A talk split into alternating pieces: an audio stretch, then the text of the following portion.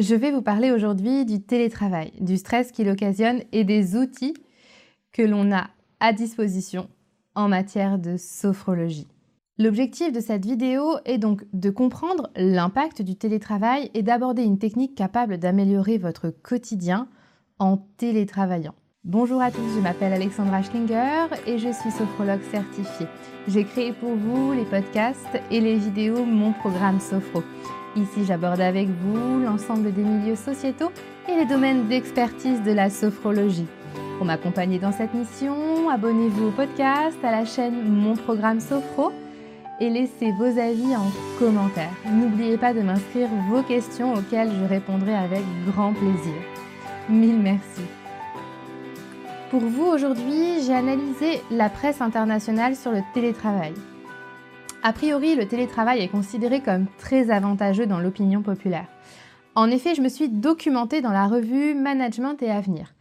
Les points principaux qui en ressortent sont évidemment un temps de transport raccourci, moins de perte de temps, avec des horaires moins matinaux, une meilleure organisation sur la vie privée, notamment pour les enfants. Mais pourtant, son bilan reste clivant dans l'opinion des grandes entreprises. Et le bilan s'est dressé bien avant l'épidémie de la Covid-19 du fait des fortes dépenses engendrées par le stress des salariés. En effet, chez nos voisins anglais, le coût du stress et de la dépression en entreprise est de 100 millions de livres annuels. Le chiffre est impressionnant, mais alors le nombre de personnes concernées l'est encore plus.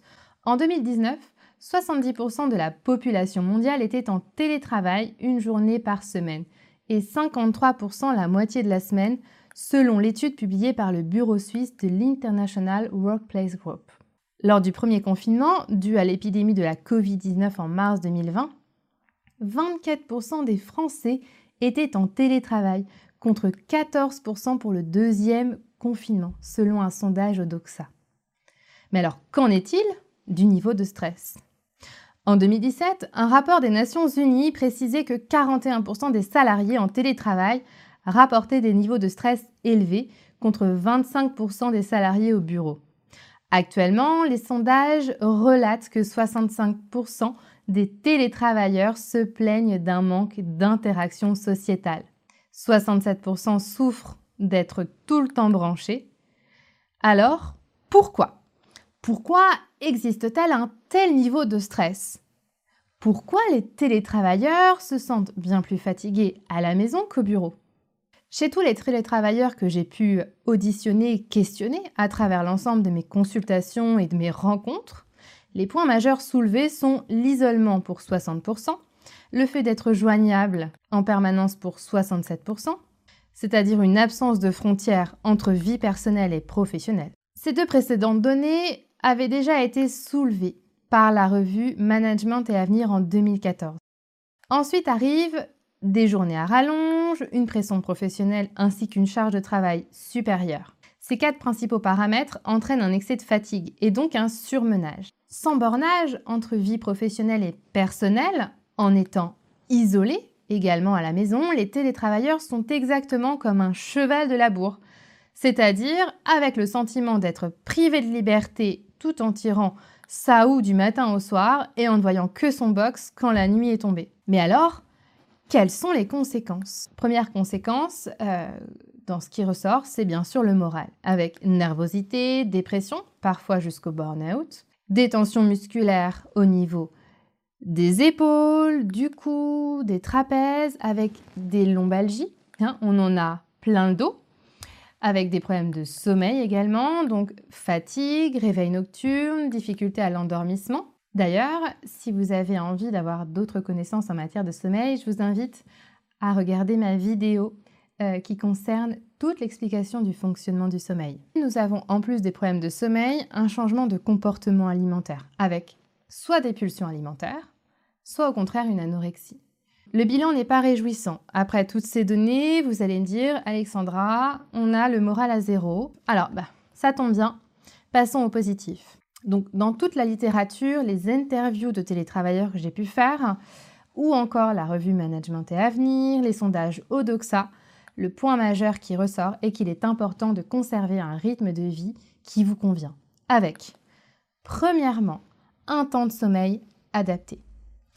Ensuite, il faut que vos propres besoins soient écoutés. Concernant les repas, avec des repas équilibrés, bien sûr, sans être branchés à vos tablettes, et surtout faites une vraie pause déjeuner. Prenez le temps à votre rythme de manger. Au bureau, vous aviez une pause. Faites pareil à la maison.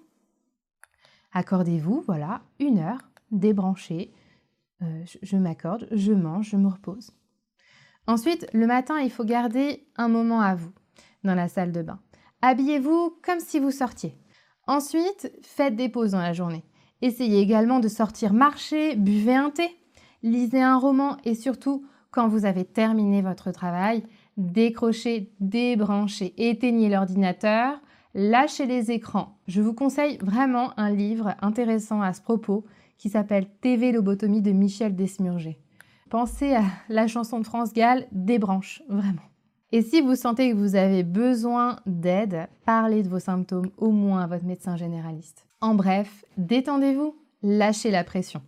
Et surtout, sophronisez, car la sophrologie est une méthode pour se détendre et prendre conscience de son rythme intérieur.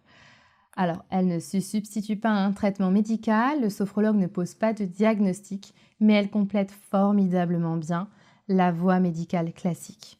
Ce que je vous propose, c'est euh, de cliquer dans les liens, dans les notes de cet épisode, sur l'exercice de sophronisation de base, qui est un podcast qui va vous permettre de vivre un moment de relaxation, de vous accorder du temps. Il se base sur la respiration, sur l'imagination.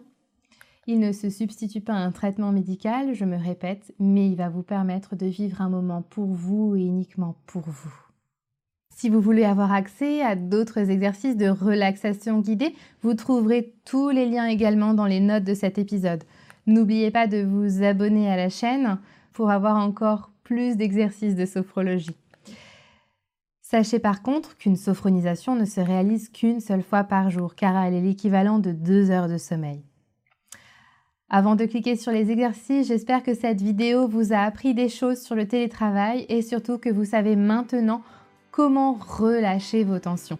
N'hésitez pas à liker, à partager et inscrivez-moi en commentaire tous les domaines sociétals sur lesquels vous voulez que je travaille et que j'étudie et que je vous offre une solution en sophrologie.